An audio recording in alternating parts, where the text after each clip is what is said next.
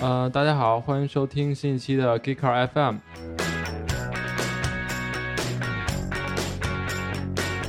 呃，这期呢，我们想来聊一聊二手车啊、呃但是呢，我们呃又不想聊二手车，因为我们还是想聊一聊一手车。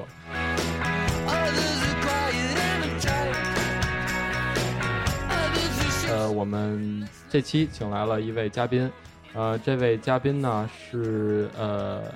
一手车交易平台奥图仕科技发展有限公司的创始人及 CEO 李辉辉哥。呃，所以现在呢，我们想那个请辉哥做一下自我介绍吧，呃，让他来聊一聊他过去在做什么，然后现在在做什么。Hello，大家好，我是李辉，呃，大家伙儿都管我叫大辉。我是零五年年底就进入了汽车流通领域工作。那我之前呢一直在首创集团汽车板块，一直在从事汽车 4S 店，然后在里边呢从事一些呃主要是二手车类的工作。然后呢，工作到现在呢，一直有十年的工作经验。在二零一三年年底呢，呃，还是决定离开原来的这个国企的首创集团，然后呢，决定自己创业。为什么要创业呢？是因为我觉得在这在我几年这个二手车管理的过程中呢，发现很多二手车的痛点，然后这些痛点呢，到现在为止，二手车从两千年到一三年开始，这十三年的过程中，每年都保持着高速增长，但是呢，凸显出来的问题越来越明显。像诚信的缺失，还有信息不透明，包括这种营销手段的单一，后市场服务的这种单一性，还有就是法律法规政策这种慢慢凸显出来的不健全。那这些问题呢，我都觉得还是必须得从另外一个维度，然后去撬动传统的二手车市场，从而呢让传统的二手车交易模式，因为我的这种创新，或者是因为我的这种模式，让它稍微的改变一下。这样的话呢，让更多的人可以买到优质的二手车。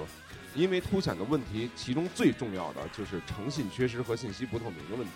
那反过来讲，那我们在研究这种商业模式的同时，我们就要找到这种市场，或者是找到消费者的需求和痛点到底在哪里。消费者永远想买高性价比的二手车，那相反，怎么样做到高性价比呢？这就是我们值得去研究的一种模式。我基本上这种情况和我创业的初衷就是这样。嗯，那个辉哥太激动了啊！其实我们今天还有其他两位嘉宾，呃，一位是那个大家通过笑声就就能认识了啊，就是我们萌萌哒胡阿姨，然后还有一位呢是瑞。那个其实说到二手车，嗯，其实截止到我我查了一下数据啊，其实截止到二零一三年底，呃，咱们国家的这个汽车保有量已经超过了一点四亿。而且每年在以一千多万辆这么一个新增的汽车规模扩大，所以我觉得是不是呃，再往后的一些时间内，可能中国会进入一个汽车换代的一个高峰期，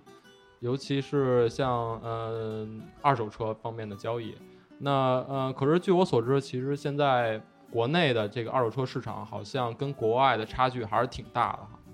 这个，哎，华姨，你对二手车这方面怎么看呢？以以前就会觉得二手车这个市场就是会涌现出，在在去年到今年涌现出很多新的创业公司，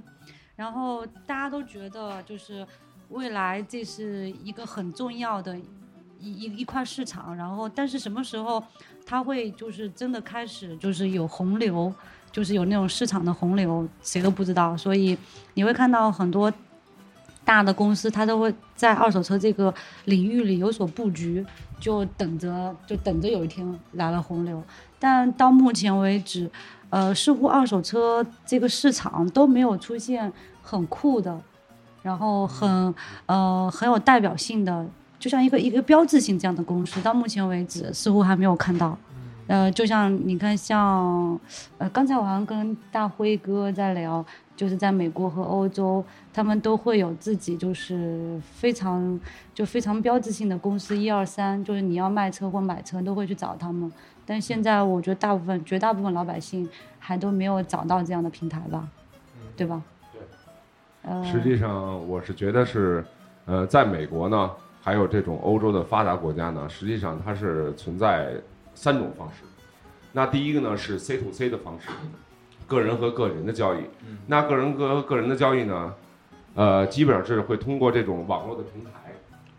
然后还有咱们的报纸，但是报纸在中国已经没有多少人看了，但是在美国，它的报纸的信息的这种真实性啊，还是要比现今的中国要好一点。然后还有包括这种二手车的拍卖公司，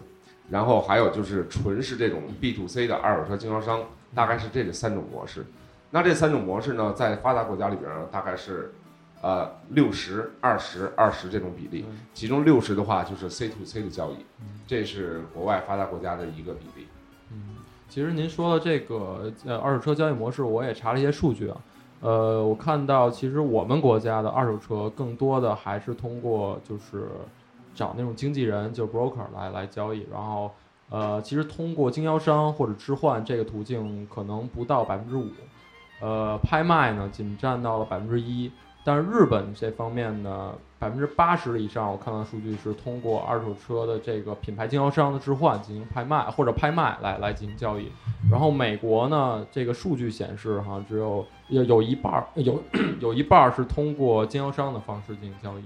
那呃，辉哥，您怎么看这个二手车这个交易模式这种不一样，或者中国跟这个国外的一些区别？嗯，在我看来啊，其实实际上刚才我有说到，就是影响二手车交易，或者说是它二手车交易后边的这个背景，实际上是跟国家的一些政策，还有包括一些人们的认知度。那你比如说在八十年代或者在九十年代初期，那咱们国家的人一定会就是对于中国的老百姓而言，那我买车我干嘛要买一个二手车？他是从这种思想的这种情节上他是无法认可的。嗯然后另外一点呢，就是这二年，你看它这个数字就会看到，呃，截止到二零一三年，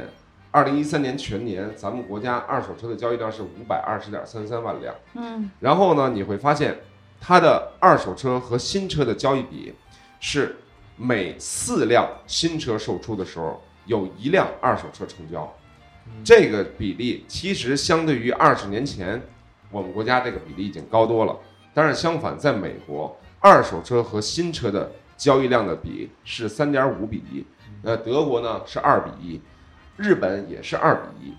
呃，就是你通过这种数据来看呢，其实，在越发达的国家，它的二手车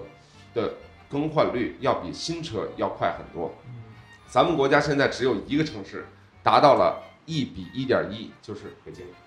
嗯哦，北京对二手车是越来越认可，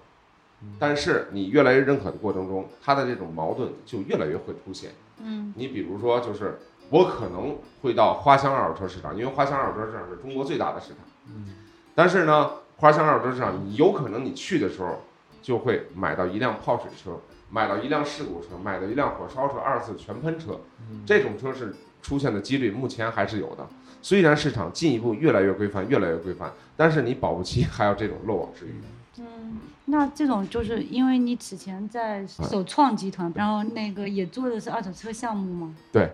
呃，在那样的时候，你会有碰到相相应的就是这样的故事吗？呃，我曾经是听说过这么一个故事啊，就是刚刚才在有聊的那个过程，就是那个宝马零九年的一个宝马的五系，嗯原原价格呢，新车是七十四万多，然后呢，等我看到这辆车的时候，这辆车别人告诉我，那你从我这儿批发走，给我十二万。哇零九年的顶配宝马五系，然后呢，这个宝马经我们最后鉴定，只有发动机和变速箱，还有进气格栅的宝马标是原车的，其他的全部都不是这辆车原厂的。然后我们去通过一些资源去找到这辆车，去想查看这辆车的历史记录。4S 店出现的就是正常的保养记录，没有修理过的记录，大修的记录。然后去保险公司查，也没有出过大事故的保险。那这会儿呢，就会出现，我们就会意识到，中国这个叫什么黑车点儿也好，还是叫路边摊儿也好，就彰显了它的作用。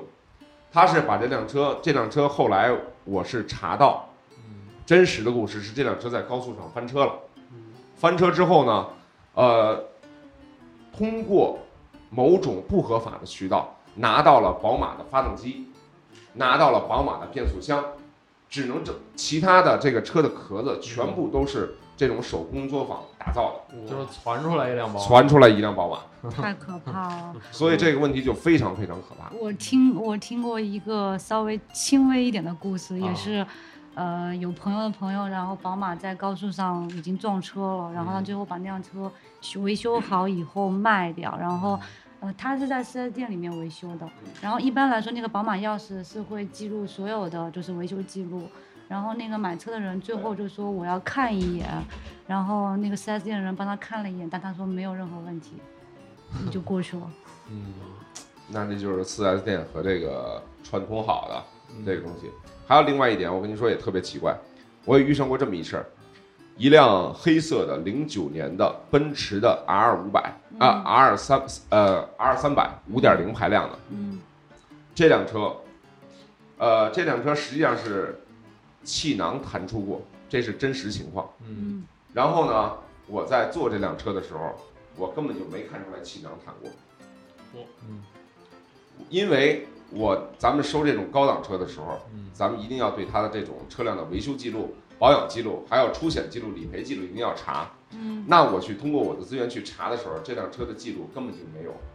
嗯后来是怎么查到的？是我又跑到这个车一直都在做保养的那家店里边儿，才查到这个事故。所以它 4S 店这个维修记录有可能也不是全部都是共享的。嗯我到别的奔驰 4S 店是查不到这条记录的。它不一定是联网是吧呃，号称是联网的，我我因为我说的一定是真实的状况，？OK，号称是联网的，但是我查的时候它就不是联网。嗯现在每个厂家都会说是各个四 S 店都有它的出险记录、理赔记录、维修记录和保养记录，嗯，但是通过我的验证不一定。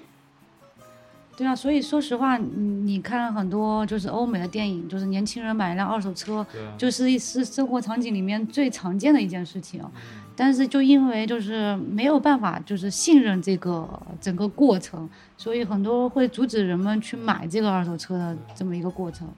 对，它是你看，呃，在因为我最起码我知道是在美国是这样，在美国呢，可能你在吃早点的过程中，然后拿到一辆报纸，拿到一张报纸，报纸上有某某人张三出售他的车，然后你看到这条信息之后，你给张三打过去电话，然后基本上你上午可以见到他这辆车，见到这辆车之后。再通过车主的描述，你觉得这辆车是你购买的意向车型的时候，你可以到那个 CarMax 的网站上，可以去查这辆车的一个记录。呃，CarMax 你是花掉两美元可以打出一张 list，然后这张清单上呢是包含车的出厂信息，包含车的维修记录、理赔记录，所有都包括在内，两美元就 OK，两美元就解决了很多问题。但是，在中国，就是由于各种资源它不可能很好的整合在一起，所以导致现在我们，你比如说，那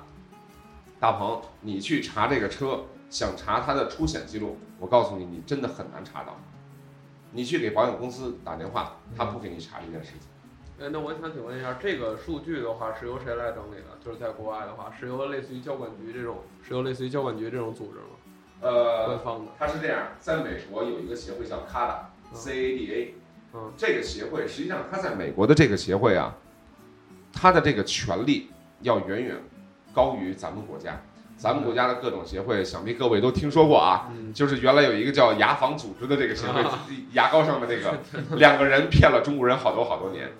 呃，但是在美国，他的协会是非常权威的，他是真正的替这个行业的一些经营者，然后与政府部门之间做这两方的沟通工作，同时呢，也可以建议政府出什么样的政策，所以它的协会是非常非常权威的。但相反呢，呃，咱们国家的协会更多的是以就是我做一个信息传输的一个过程，然后呢，以采取这种收会费的方式在经营的，因为咱们国家的协会都是在民政部进行备案的合法的社团组织，而它并非是一个官方的。然后呢，也你看现在我不知道，类似于这种珠宝鉴定协会是不是它的权威性很高？这边反正现在在我看来，它真的是咱们国家的这种协会的这种效力啊，照国外还是差一些，花花钱就有。还是差一些。哎，对，其实我我我认为啊，其实对于我们嗯九零后或者八零后年轻人来说，可能越来越多的人愿意去接受二手车，愿意去买一辆二手车，因为嗯、可能对二手车的这种呃接受程度上来说，比那种六零年、五零年的人会强一些。嗯但是其实，比如像瑞，其实如果如果要是这个信息呃这个体制比较健全的话，让你能呃清楚的知道这个二手车到底它的是怎么来的，那你是不是你也愿意去去尝试去买一辆二手车？对，我当然愿意尝试二手车，因为二手车就是在我预算有限的情况下，尤其年轻人，在我预算有限的情况下，我可能会又比较喜欢车，那我选择可能会，比如说，如果说在，比如说我预算是三十万的话，我买新车可能也只能买到一个福克斯 ST 这种级别的，嗯但是如果要是二手车的话，我可能会买到一个五十万左右的。这这级别的车，嗯就是那我当然，如果在能放心开的情况下，我还是愿意买更好一点儿，或者说更好，就是对，更高一级别的车。对，其实其实，呃，辉哥对在二手车领域应该算是一个怎么说资深的人士了，对吧？可以这么说吧？您刚才已经说，就是您在这个领域已经工作了十年时间。对对，那其实我今天挺想让您聊聊，就是二手车这个市场，它的到底猫腻在哪儿？就是如果我们想买二手车的话，我们怎么看？买二手车是这样，我我就不跟你说我们一个鉴定流程的标准，实际上鉴定流程标准特别好玩儿，好玩在哪儿呢？就是那我给我的那个下边的人去培训的时候，你要站在车的正前方，嗯。第一步站在车的正前方，嗯。去看这个车左右两个肩膀是否在一条水平线上，啊，那 这是第一步。为什么呢？就是因为有的车，你比如说我我跟你说一个特别有意思的事儿，你如果去就是很多人去关注我们公司的那个订阅号的话，实际上你的那个车，你看咱们国家实际上它那个北京啊路很窄，嗯。然后呢停车位又有限，嗯。很多老的小区它是没有足够的停车位的，很多人把车停在路边儿，就等于是车的一边儿嗯。骑到那个马路牙子上。对，我告诉你，这个对车的损伤非常非常大，它会导致你的减震两边儿最后是不平衡的，斜肩膀。斜肩膀了。啊，但是这种东西，你说这车是没有出过事故，但是这个你说我看见这个车它是斜肩膀的时候，你客户来说他也不愿意接受，尽管可能就是减震的问题，嗯花一些钱去修一下减震，但是你想他看到的是现象，他不知道导致这个现象的原因是什么的时候，那他一定不去想买这辆车。还有吗？其他的？呃，还有就是你比如说我们在去看二手车的过程中，他是这样，你我这么吧，我说举一个例子来讲，咱们去花乡，然后想去卖一辆车，那好比瑞的那个那个那个刚才说到那个叫什么，斯柯达斯柯达明锐，对，斯柯达的明锐。嗯，你一进门儿还没进门儿，大概有一百米左右。路边就会传来非常洪亮的声音：“ 哥，车卖吗？对。对吧？”然后呢，都是长得是黑不溜秋的人，戴着金链子，剃一光头，在夏天的时候，然后这种人你上你肯定是不想卖。对，然后你一进门的时候，包括我们花乡市场的停车管理员都会说：“卖车吗？过户吗？用帮你找人吗？对吧？”上来就是这些话。然后咱们再踏实再往这儿走，再往这儿走的时候，但凡有一人过来问你：“大哥，车卖吗？”你摇下窗户来，卖，完了，你的车肯定走不了。一个人上来，紧接着就会有七八个人跟着上来。在最早最早我进入花乡二手车市场的时候，你如果是开这车进花乡市场，你一旦是跟这个闲散的人员接上话茬之后，这个人拉门就到你的车里，嗯，然后你的车今儿不卖，你根本就走不了，哇，为什么？就是带有半黑黑黑社会现在现在还有吗？现在没有了，啊，现在没有，现在花乡后来都治理了。整个是据我听说是整个一个叫什么特警支队的就进驻花乡市场，专门就打击这帮贩子。啊，但是我刚才说的那个现象，你现在进花乡市场，但凡你要说这车卖，你依然是会被围掉，你根本就走不了。嗯比如说他的零八年的一个明锐，那市场呢说这个二手车经销商收车的价格大概就是六万左右。嗯，过来一人，大哥，您这车我给六万五，嗯走看看车去吗嗯？然后你停了，没问题。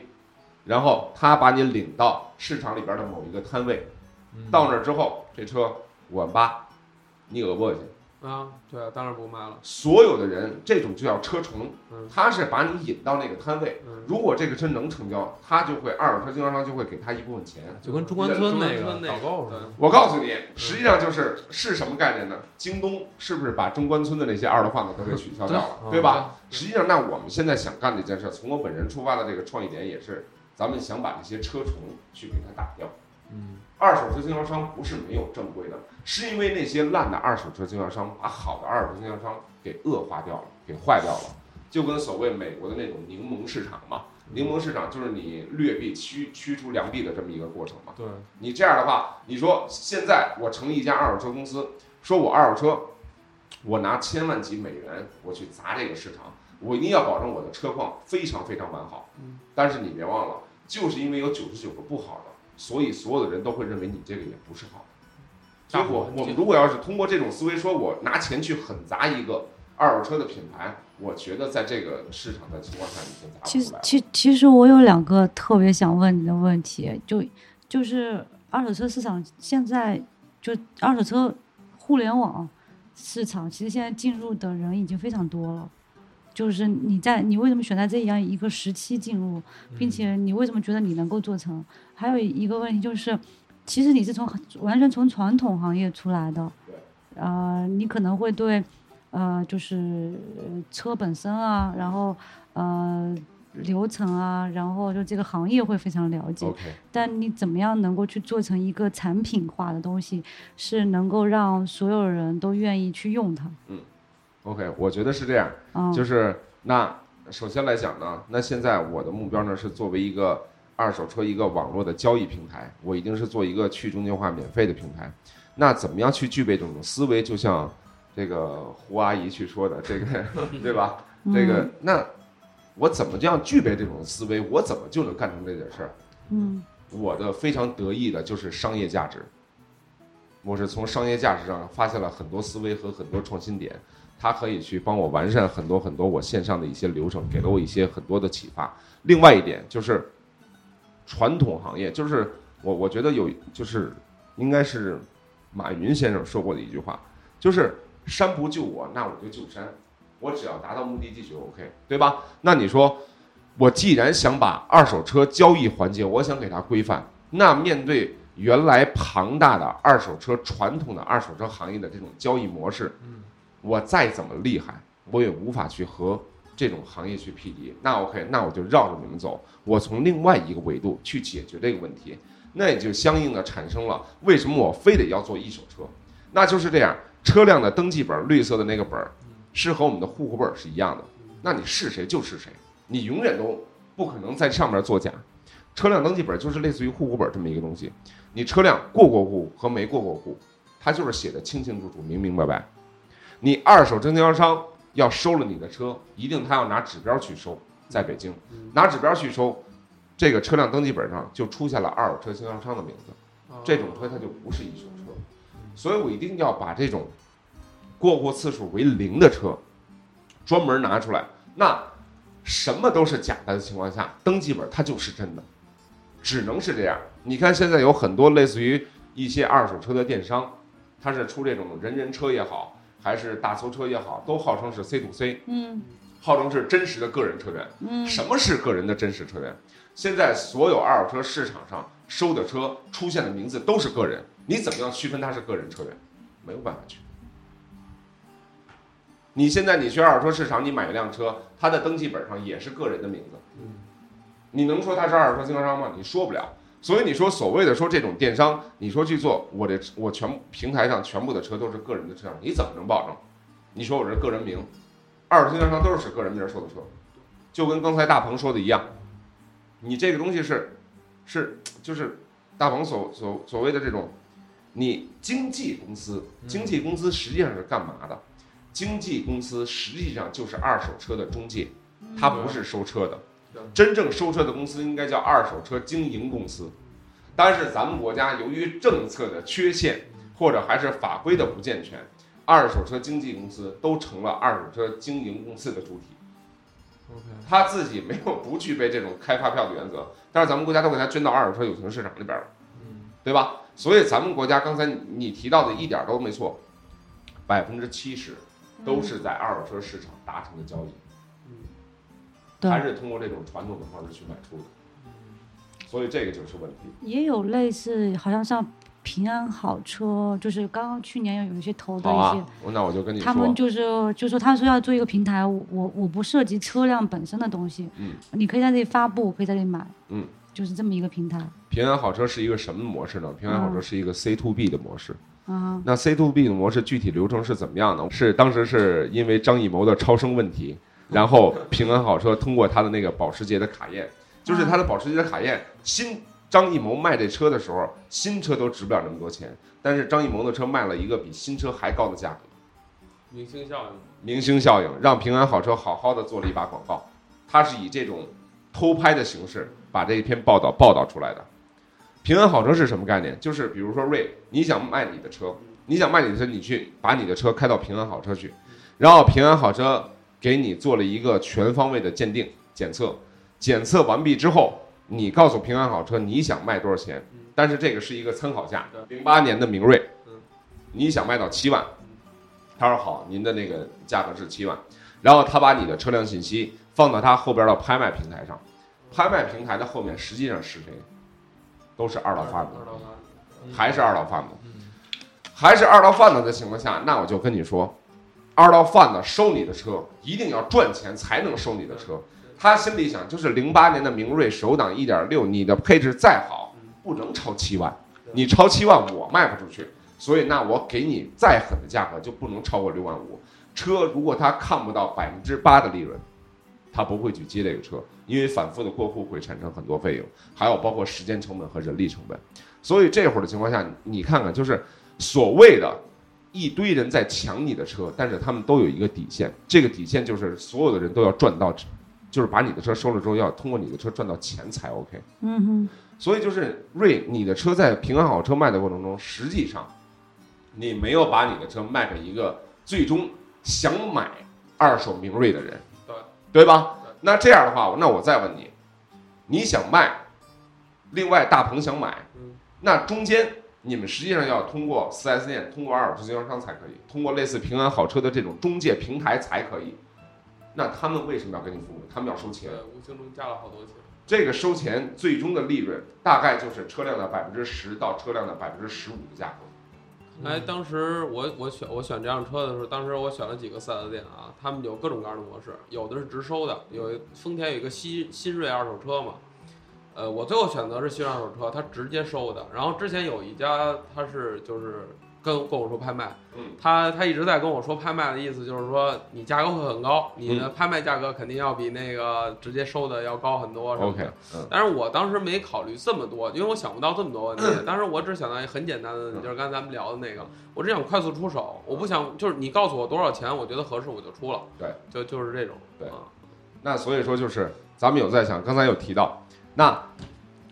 你想你是真正想卖你的明锐的人，大鹏是真正想买明锐的人嗯，但是中间你们俩真的看不到，对，您俩也找不到，没有这种信息的卖制程度。那这样的话，只能通过 4S 店，通过这种平安好车这种拍卖平台。那这样的话，他们无形中要从中要抽取这车百分之十到百分之十五的利润。嗯，那你想这样的话，一百个人在抢你的车，其实不是真正的想要你的车，而是想通过你的车赚钱。那你的车怎么可能卖到高价呢？对对。那而且大鹏怎么可能会以低价去买到这个车？这个就变成大鹏了，我一直没反应过来。嗯，那我就是举这例子对，所以就是说，这百分之十到百分之十五，最终应该是属于买卖双方的。嗯，你让大鹏把他的车，不是你让这瑞把他的车多卖百分之五，啊让大鹏买这车的时候好少少花百分之五，啊这才是去中介化的一个本质。那为什么别人做不到，你能做到呢？对啊，大辉哥，我我现在是刚刚开始做，我也想把这个做成，现在还没有形成规模，但是我是希望通过这个维度去撬动传统的二手车市场。对你说这个，我刚才想到两个问题啊。第一就是你说一手车，那那一手车有什么特别好的地方？其实我是这么理解，辉哥，你可能是通过一手车这个途径来避免了一些车虫和车贩子在你平台上进行交易。呃，因为它一定是可以通过这种车辆登记本本身的性质嗯来去掉二手车经销商和车主的成分，对，而且这样的话呢，我又是一个免费的中介，就一定可以让你卖到一个比市场价格更高的价格。那那哦，是这个一手车的意思。那那如果比如说，呃，我可能过几个月就想换一辆车玩呢，也也可以吗？呃，可以，但是这个就不能在我的平台上。我可能事后的发展战略里边可能会把，就是像您这种像胡大姨这种胡阿姨这种胡大姨，胡 大姨辉特别喜欢大字，我发现。像胡阿姨这种车，我在做一个做一个这种优质的二手车。但是这个目前就目前而言，我觉得相信的人太少太少。，确实是。你说你是个人，没有人相信你是个人。对，对，那还有第二个问题就是刚才你引出来的这个问题，就是说，那你怎么保证买的人不是中介呢？市场的原理是这样，你想啊，那你的车多卖百分之五了，对吗？嗯，对，那你的车本身，你说你的明锐嗯，那二道贩子说它就是六万五的顶的很顶的价格，哦，对吗我理？解了，你明白什么意思吗我明白了。那你说你挂六万六的时候嗯，二道贩子实际上是接不起了。对，但是对于大鹏来讲，他是愿意买的，他是便宜的，对于他来讲，对吗？对对对对，所以他二手车车虫自然就不会从这个中介上来买车，所以这样的话，真正两端一定就是个人。那你怎么知道这个价格？比如说六万六，就是他们价格是这样，呃，价格呢，按照我之前参与起草的那个今年六月一号发布的二手车鉴定评估机构技术规范嗯而言，它是实际上是有四种方法，什么现行市价法呀、估值法这些，包括在我们的这个律师审计过程中，它也有一个残值法这么去确定。但是实际上呢，我还是这样认为，任何一种方法也抵不过市场的变化。嗯相相对，你比如说举一个例子来讲，我告诉你，现在明锐，嗯，一点六自动挡最低配嗯十万九千八新车，但是你买那个车的时候，它不是这个价格，对对吗？那这个我们不是用什么方法，而是它市场的变化，嗯，它新车降价了，那我二手车自然就会不值钱，对啊，这是一个本质的问题。所以最终说，那你说我们怎么样去帮助客户或者建议客户要卖多少钱？我们后边有一个强大的数据库，这个数据库是什么？是，你比如说在其他平台上，你比如说你去中国呃这个汽车之家，汽车之家的二手车板块，它会告诉你上传这辆车的时候，把你这辆车哪年的、哪款的、多少公里，然后车况你自己做一个较好、良好、很差。做一个判断的时候，它会告诉你这款车在市场上是六万嗯到八万的这个区间。嗯那相反，我们给你的建议也是这样，因为为什么？就是市场，就是价格最终还是由市场来确定。那大鹏看了半天，所有二手车经销商卖的明锐都是七万块，突然你这就出现个六万六的，嗯那你说他愿不愿意买？他愿意去尝试最起码，对吗？最终还是这种导向。那你说可能锐，你想把你的车卖出一个高价嗯，你也会到市场中去询价，对对吧？那询价的过程中，你就慢慢的会发现，你询二手经销商，二手经销商给你六万嗯，那你到一手车平台上你挂六万五，大鹏在询价的过程中发现这车都是七万，嗯，然后他到这儿寻一个六万六，六万六，那你们俩就会有很大的几率促成交易。这个完全是推向市场规律的一个，对你就像现在啊，就像咱们国家的这个工商改革也好，就是工商局的这种改革啊，实嗯际上真的很棒很棒。我的那个营业执照本身我是一个科技发展公司，我是嗯从互联网嗯和线下实体相结合的一个 O to O 的模式嗯。但是你说这种 O to O 的模式，你告诉我我是传统行业还是互联网行业，其实很难去界定，对吗对？但是你说汽车这个东西，你不见着真车，你怎么可能会掏钱？对对吧？对，那就是这样，那我们一定是打造一个 O to O 的模式。然后呢，另外在这种模式的基础上，我为什么说国家工商总局我非常感谢他？我现在科技发展公司可以销售汽车，嗯嗯但是在原来的时候，国家有种种的前置审批，你要资质达到多少，你要注册资本金达到多少。从今年三月份开始，你一元可以注册公司，你注册公司的时候，你注册资本金可以写到一千亿、一个亿嗯，没有人理你，对对吗嗯？这就是跟国外的发达国家是一样的。所以这种东西，你看现在我的公司可以是汽车配件、汽车维修、汽车检测、汽车销售都可以，这是在我的资质里都有，国家不去你做做限制的这种东西。我还想回到刚才的问题，就是呃，价格的评估是一件这么简单的事情吗？就对一辆二手车，因为就是像国外，它不是每年都会发那种就是就是一些评估报告，然后呢大概会告诉你一些价格，它是国外有一甚，至甚至就是二手车价格评估这个，在国外都可以成为一个产业。实际上是这样，嗯，呃，发布的这些你所谓的这些价格，它是一个价格的指导手册。对吧？价格指导手册呢，在整个欧洲它是有一个有一个联合体，有一个专门的一个数据的机构，它去发布这种车辆的保值率啊，还是这个车辆的价格一个走向的趋势啊，就是这些。当然这些，由于新车从上市到这个车的退市，它的价格落差很大。那为什么会出现这种价差？是因为它的车的更新换代越来越快，所以在我本人看来，这种价格的指导手册由于印刷时间的一个滞后，没有太多意义了。相反，我再跟你说一个，车辆影响车辆价格有三大块儿，第一个是车辆的品牌，嗯，对还有型号对；第二个是车辆的一个车况嗯；第三个人为因素。人为因素是什么？人为因素，你比如说，那我在车里就特别喜欢抽烟，嗯，你一进这车就是所有都是烟味儿，永远都消不了。而且熏的那个，要不然就是喝可乐，那可乐的那个那个那个气儿一蹦到那个车的那个天花板上的时候，那个清洗不了，我告诉你，嗯，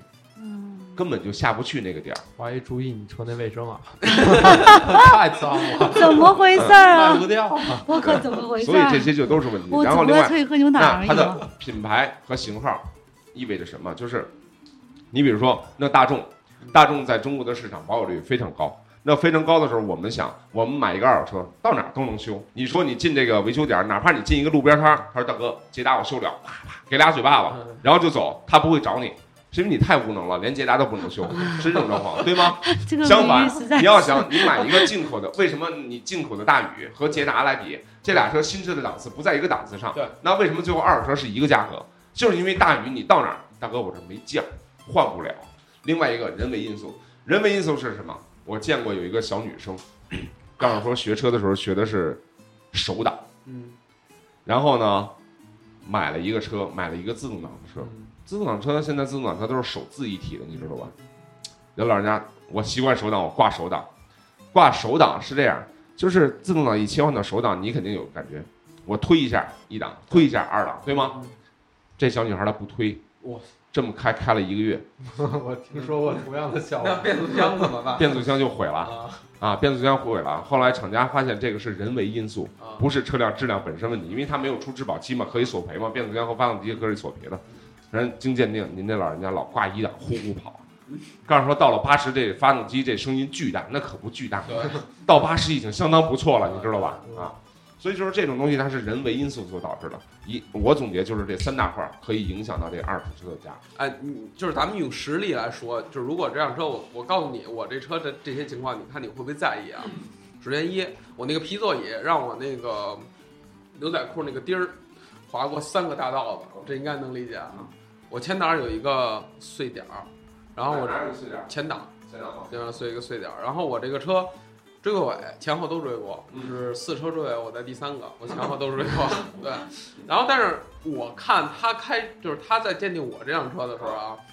首先我前机盖子折过，有折痕，他看到过因为我没换过，那是原厂的嗯。然后呢，我后后备箱他没看，就是他没看出来，就是我盯着他看，他没看出来。前挡他没看嗯，前挡那个点儿他没看到，因为之前一个地儿他看那个前挡，他说要折要要折钱，然后我那皮座椅他没在乎。这个车在我卖之前，我花了五百块钱，呃，做了一个全车的桑拿，做了一个整个，这应该你能理解啊，我做了一个那个，对，美容一下，然后。所以这辆车最后他给到我六万二的时候，其实对于我来说我还是挺满意的，说实话，对，因为我觉得如果要是我有这些问题，我不会买这辆车。但是作为他收的话，他好像不是很在乎这件事儿。嗯，为什么？哦，是因为他要把你的车给二道贩子，他不管，哦，对吧？就这就是能能到他心里价位，应该就差不多了。呃，我告诉你，另外一点是什么啊？刚才你说就是，其实我里边最关心的一点嗯，就是你的这个前后追尾追到什么程度，机器盖子折起来不是问题嗯，你要看你的水箱移没移位。啊，那没有，因没有吧为我那个前面有一个最最高的一点嘛，OK 它没有撞到，只对啊是。所以就是说，从本质来讲，我们有担心买到事故车，那相反就回到那个定义上，什么是事故车？事故车在我看来，一定是车辆就是保证你安全的部位没有受损，这就不算事故车。你说你的前挡风玻璃有一个小眼儿嗯，这个谁都会崩。嗯但是呢，这个小眼儿可能隐患很大，嗯实际上它可能会，对吧？在同一个部位再击一次的话它玻璃可能就会碎掉。但是呢，你如果要把这个玻璃换掉，嗯那这个可想象的空间就大了，你就不知道这个车是怎么回事儿。哦相反，你留一个圆点在那儿的时候，那 OK，这就是石子儿崩的。我们开车都有这种经历过，对吗？那这样的话呢，这石子儿崩，那可以我买了你的车，我再去换，只不过是你要给我便宜一些就 OK 了嘛。哦对吧？然后另外呢，那我们去做车况鉴定的时候，我一定要去看你的防撞梁有没有变形。防撞梁一旦变形，这个车的安全系数就会降低。实际上是这么回事儿。你说你机盖子，机盖子你可能一石子儿，你使你拍拍一板砖，它也有可能会折。所以机盖子这个不是问题，一定就是车承载安全的那些部位。你比如说 B 柱，如果伤过，那我告诉你，二次撞击的时候 B 柱就不会起到保护你的作用。OK，就是侧面撞击的。对我看的是那个关关键的点，关键点，车身的骨架，因为我今天没有没有带那个图啊，嗯车身骨架呢，前后有一根儿有两根儿防撞梁，从前边到后边是延伸过去的。这两根儿防撞梁，它的那个密度非常非常高，一旦是它发生变形的时候，车辆的安全系数再次撞击的时候，确实就是不行了。我们刚才说的都是理性层面的东西，呃，其实很早之前我就跟 C 德和瑞讨论过，就是如果卖二手车能够很感性的卖，它可能是有另外一层含义的。嗯，然后包括你刚才，呃，就给我看说那个加州最现在最火的那个叫 BP 这个二手车的这个平台，我们就可以看到里面有很多很有爱的，就是两个人买了车以后握手啊，然后那个一起合影的照片儿。我看拿纸巾，我不行了，我得擦，很有爱，很有爱。对，擦擦眼泪。擦眼泪要开始擦眼泪了，对 对。你你就是你你你怎么看 BP 这个这个平台啊？他们是在美国的加州成为了一种现象级的网站，但是相对之下呢，那美国的诚信体系建立的是比较全的，他们是把十年呃把这个十万公里以内的车、六年以内的车全部都放到他们的平台上，相反，他们的平台不是一手车。为什么不是一手车？这真的是这个中外这种性质差异所造成的，体制下造成的。那基于它强大的这种诚信体系，它只是把十万公里六年以内的车就放到这个平台，模式就是这种模式。但是要值得我们去学习，包括我建在建我的那个平台上，也是要干嘛？要做到刚才阿姨说的，对，不是大姨对吗？胡阿姨说的，对对对我们要做一个有爱的平台。那有爱的平台是什么？是一个情感投射的平台。我可以最终让买车的人和卖车的人建立起友谊，或者可以建立起家庭。林瑞给我们写过一篇他那个卖二手车的那个故事。故事，就是特别感人。就是那辆车。那行，那我今天我们嗯聊的时间也挺长的了，嗯然后我们也是第一次做二手车这个话题吧。对对，主要因为大辉哥给人感觉太帅了，太理想主义了，对吧？嗯 然后 C 的就把他薅过来了，嗯呃，至少我觉得是一个比较值得去展望的一件事儿吧。嗯，谢谢谢谢嗯，谢谢胡阿姨。对，然后呃比，你年轻嘛，你不要叫大姨好吗？今天太受伤了。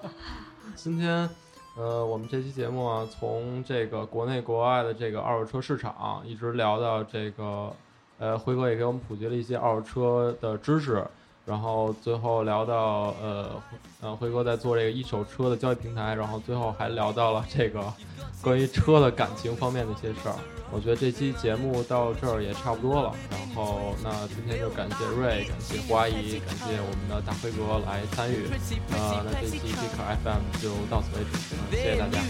再见。谢谢谢谢谢谢各位。拜拜。By organization. But ooh la,